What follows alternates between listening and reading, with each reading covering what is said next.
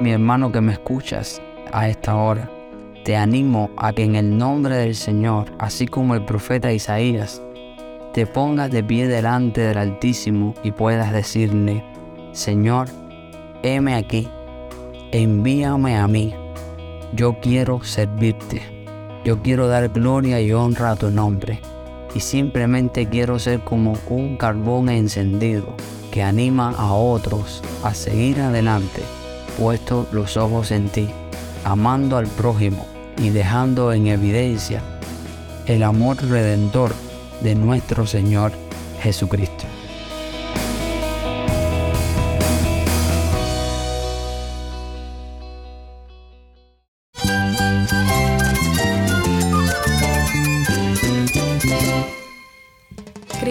Cristo es mi todo. Cristo es el Rey del universo, es quien guía nuestras vidas. Él es grande y amoroso. Él es real. Solamente Jesucristo es nuestro Señor y Salvador.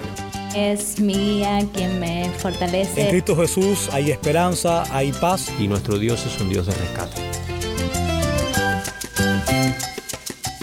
Estás escuchando a El Faro de Redención. Cristo desde toda la Biblia para toda Cuba y para todo el mundo.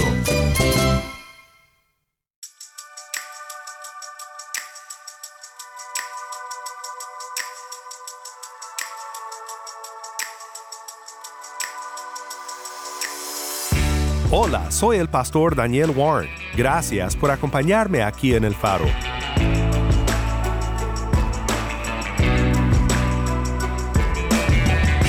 Esta semana estamos escuchando de misioneros cubanos en una serie titulada Historias del Campo Misionero. Para presentar al invitado de hoy, vamos con nuestra productora de contenido cubano, Jennifer Ledford. Gracias, Dan. En este episodio, el pastor Félix describe la situación económica que enfrentó Cuba durante la pandemia de COVID-19 y cómo el Señor lo utilizó como instrumento para predicar el Evangelio en su pueblo. Fue Dios quien nos llevó a ese lugar a servirle, para darle gloria, honra y honor a Él, y para que otras personas también tuviesen el testimonio de la iglesia como cuerpo de Cristo, sirviendo aún en los momentos más difíciles. Realmente cuando muchas personas decían la iglesia está cerrada, el templo está cerrado, la iglesia realmente estaba viva y activa sirviendo a otros. No te vayas porque en unos momentos más regresamos con nuestro invitado de hoy.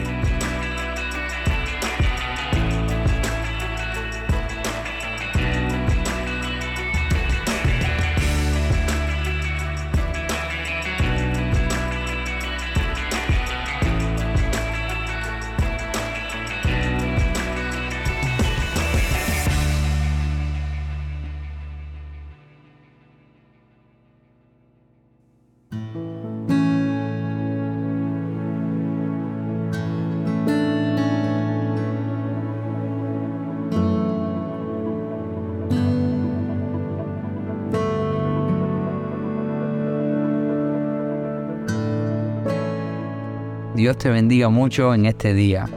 Para mí es un gozo y un privilegio poder compartir contigo mi experiencia en el campo misionero durante la pandemia de COVID-19.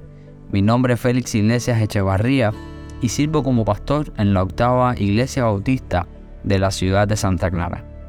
Como todos conocemos, desde el año 2020 el mundo fue azotado por esta pandemia de magnitud global la cual cobró miles de vidas a lo largo y ancho del planeta.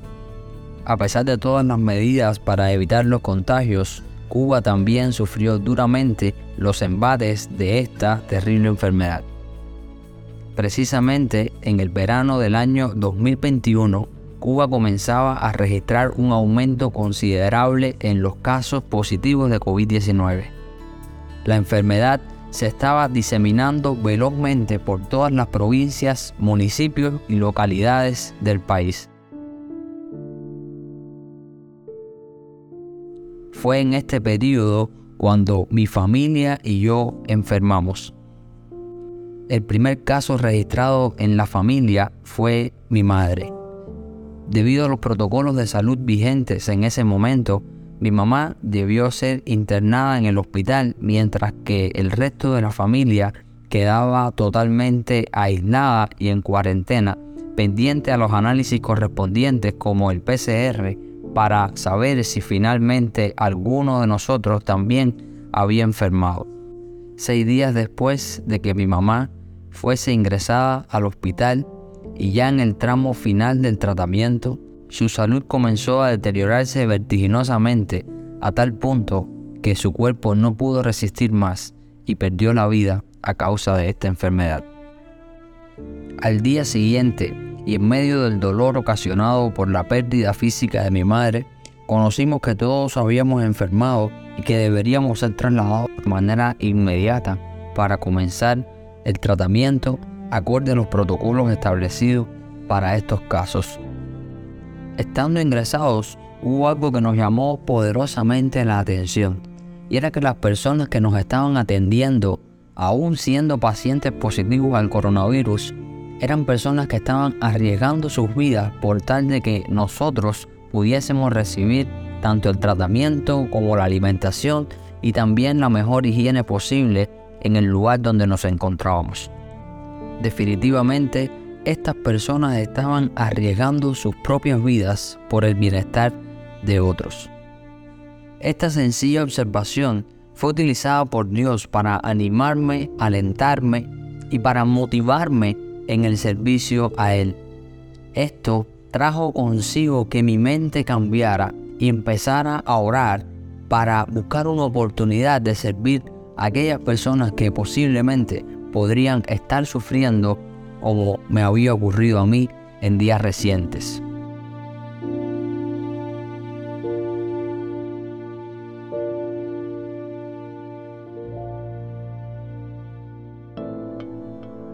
Gracias al Señor, el Dios Todopoderoso permitió que una puerta se abriese para servir como voluntario en el hospital de aquí de Santa Clara.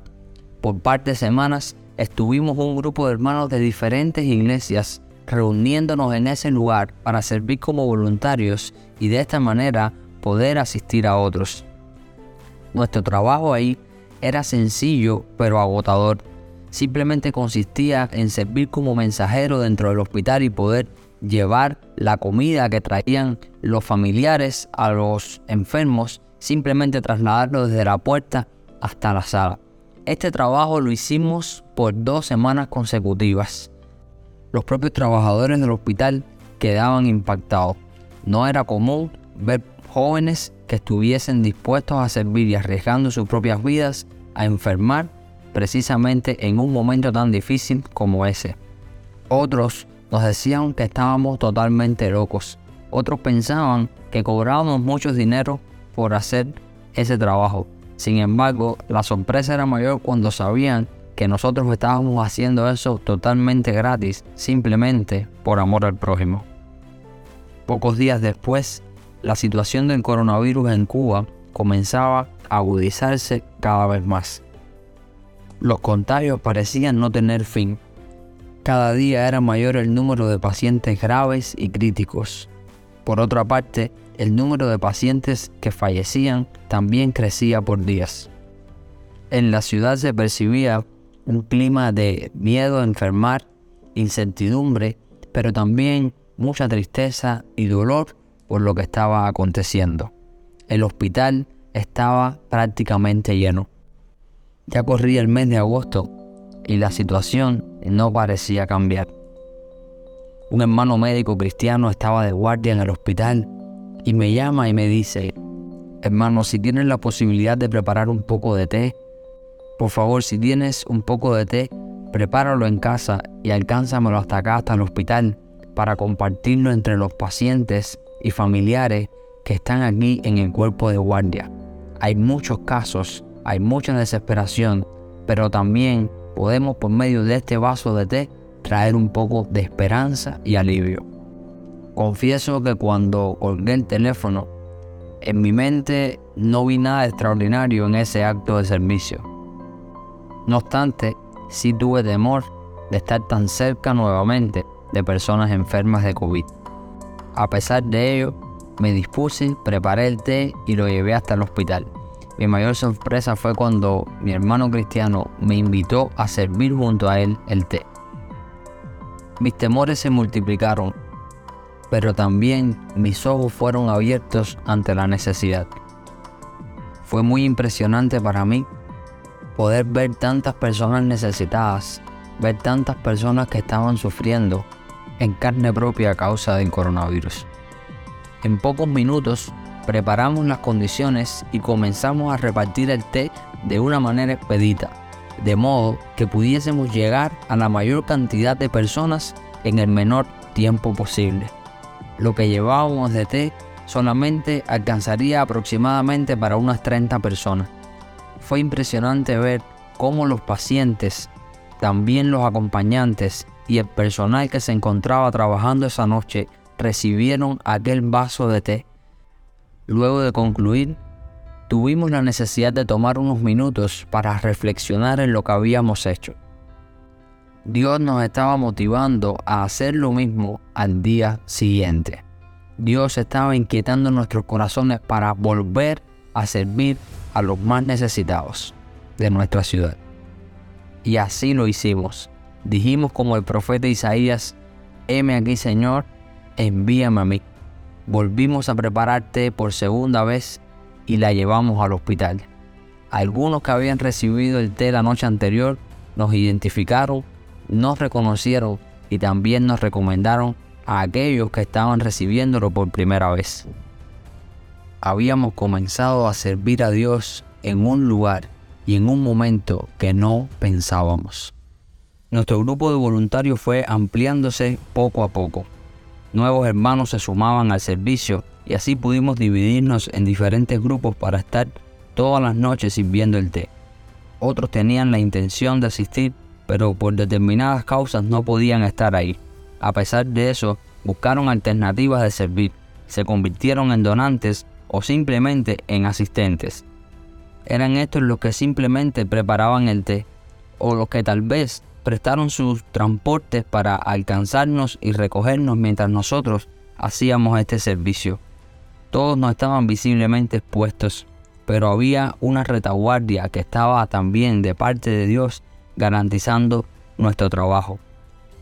Cada noche nos enfrentábamos a una pregunta común. Era una duda general, una pregunta que todos querían hacer. ¿A qué iglesia pertenecen ustedes? ¿Dónde se congregan? Lo impresionante era ver sus rostros cada vez que les decíamos que solamente éramos un grupo de amigos que nos habíamos puesto de acuerdo para servir a Dios haciendo su misión dentro del hospital en este tiempo tan difícil. Nos faltó aquel que nos detenía en el camino y nos agradecía el servicio que estábamos haciendo. El encontrarnos en el hospital cada noche sirvió también de motivación para los cristianos que trabajan dentro del hospital. Muchos de ellos se nos acercaban y nos daban las gracias o simplemente nos decían, nos inspiran a seguir adelante. Es impresionante lo que están haciendo. Nosotros realmente no queríamos recibir ningún mérito ni ninguna gloria. Ser exaltado, sentarlos en una silla, mover un suero. Nos tocó dar una palabra de ánimo. Tuvimos que hacer muchas cosas durante tres meses pero más que todo pudimos hablar de Dios a aquellas personas que no conocían a Cristo. Dejamos una huella, no nosotros, sino Dios. Fue Dios quien nos llevó a ese lugar a servirle, para darle gloria, honra y honor a Él. Y para que otras personas también tuviesen el testimonio de la iglesia como cuerpo de Cristo, sirviendo aún en los momentos más difíciles. Realmente, cuando muchas personas decían la iglesia está cerrada, el templo está cerrado, la iglesia realmente estaba viva y activa sirviendo a otros. No éramos solamente nosotros, debido a que nosotros no contábamos con todos los recursos necesarios y suficientes para poder llevar a cabo esta obra. No obstante, Hubo personas que al saber que nosotros estábamos visitando el hospital cada noche a las 9 para llevar un vaso de té a pacientes, familiares y personal médico y paramédico que ahí laboraba, cuando supieron esto, Entonces empezaron a colaborar con nosotros, donándonos té, azúcar, vasos desechables y muchas otras cosas que también se convirtieron en nuestros compañeros de viaje para asistir a aquellas personas que estaban en esta situación lamentable. Dinero que el Señor lo multiplicó de una manera extraordinaria. Otros donaban el té, otros conseguían vasos desechables para poder servir el té. Y así sucesivamente, el Señor fue moviendo personas, el Señor fue moviendo corazones para servir a los más necesitados, para que también pudiésemos predicar del nombre de Cristo.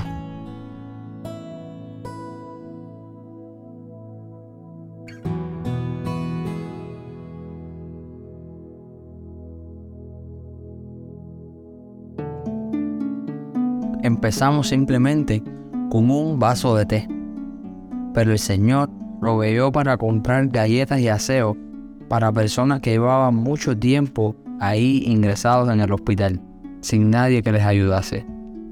Otras iglesias e incluso personas que no son cristianas empezaron a donar para ayudar y suplir las necesidades que se nos estaban presentando en el servicio. Realmente fue impresionante ver a tantas personas involucradas en querer servir. Sin temor a equivocarnos, fuimos testigos de la gloria de Dios. Hubo personas que al quedar tan impactadas por medio de lo que estaba aconteciendo ahí, decidieron publicar en sus redes sociales este acontecimiento. Algunos jóvenes estaban yendo todas las noches para acompañar a pacientes y familiares simplemente brindándoles un sencillo vaso de té. No obstante, no solamente fue en el hospital donde se supo que estábamos trabajando todas las noches, sino que mientras nosotros brindábamos esta asistencia en la ciudad de Santa Clara, el Centro Cultural El Mejome abrió sus puertas para que todas las personas que quisieran compartir medicamentos, alimentos o ropa para personas necesitadas pudieran llegar a ese lugar y dejar su donación. La ciudad de Santa Clara respondió de una manera impresionante al llamado de brindar y donar para aquellas personas que podrían estar sufriendo necesidad o abandono en un momento tan difícil como era el tiempo de la pandemia del COVID-19. Tuvimos la oportunidad de intercambiar nuestras experiencias e incluso ellos nos invitaron para que pudiésemos testificar acerca del trabajo que habíamos realizado en el hospital y cómo esto había impactado en nuestra ciudad. Fue esta una gran oportunidad de poder compartir la palabra de Dios abiertamente a una audiencia que habitualmente no está expuesta al mensaje de salvación que provee la palabra de Dios.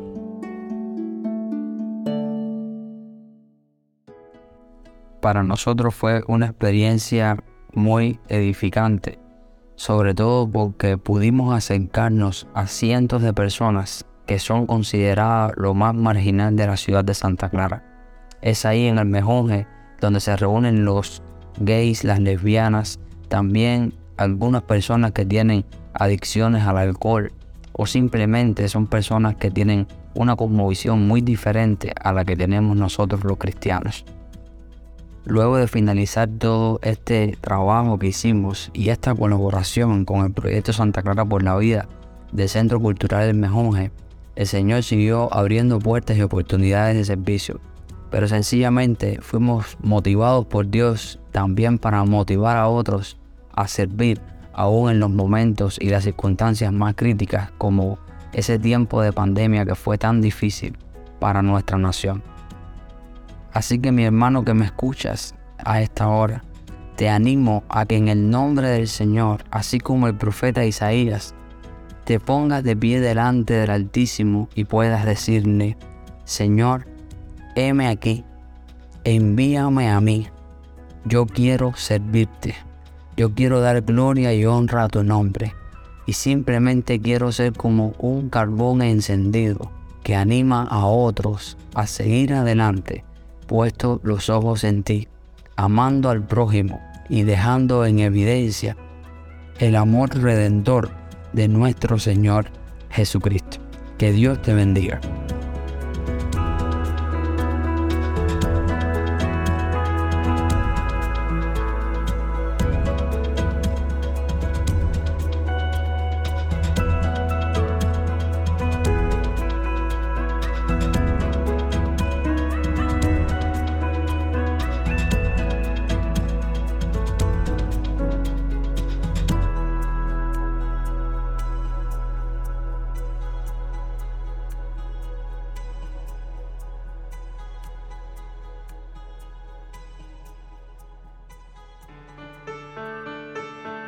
Soy el pastor Daniel Warren y esto es el faro de redención.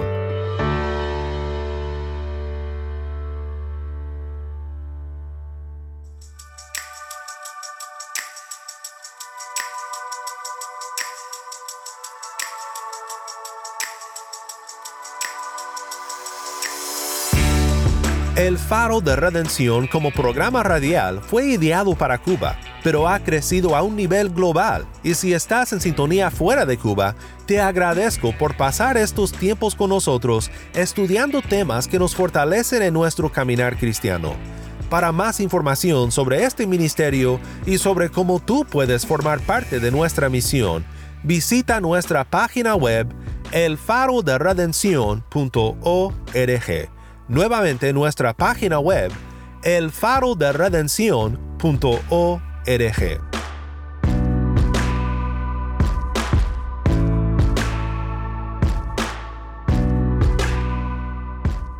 No olvides que también nos puedes seguir en las redes sociales, en Facebook, Instagram y Twitter. Solo busca El Faro de Redención. Allí encontrarás más contenido durante la semana para animarte en tu fe y para mantenerte informado sobre el ministerio de El Faro. Si esta programación ha sido impactante para ti, queremos saber de ti. Puedes escribirnos al correo electrónico ministerio arroba elfaroderedencion.org. Nuevamente nuestro correo electrónico ministerio arroba elfaroderedencion.org o mándanos un mensaje de voz a nuestro número de WhatsApp y cuando nos lo mandes indícanos si podemos incluir tu mensaje en un futuro programa. Nuestro número de WhatsApp es 1-786-373-4880. Nuevamente nuestro número de WhatsApp 1-786-373-4880.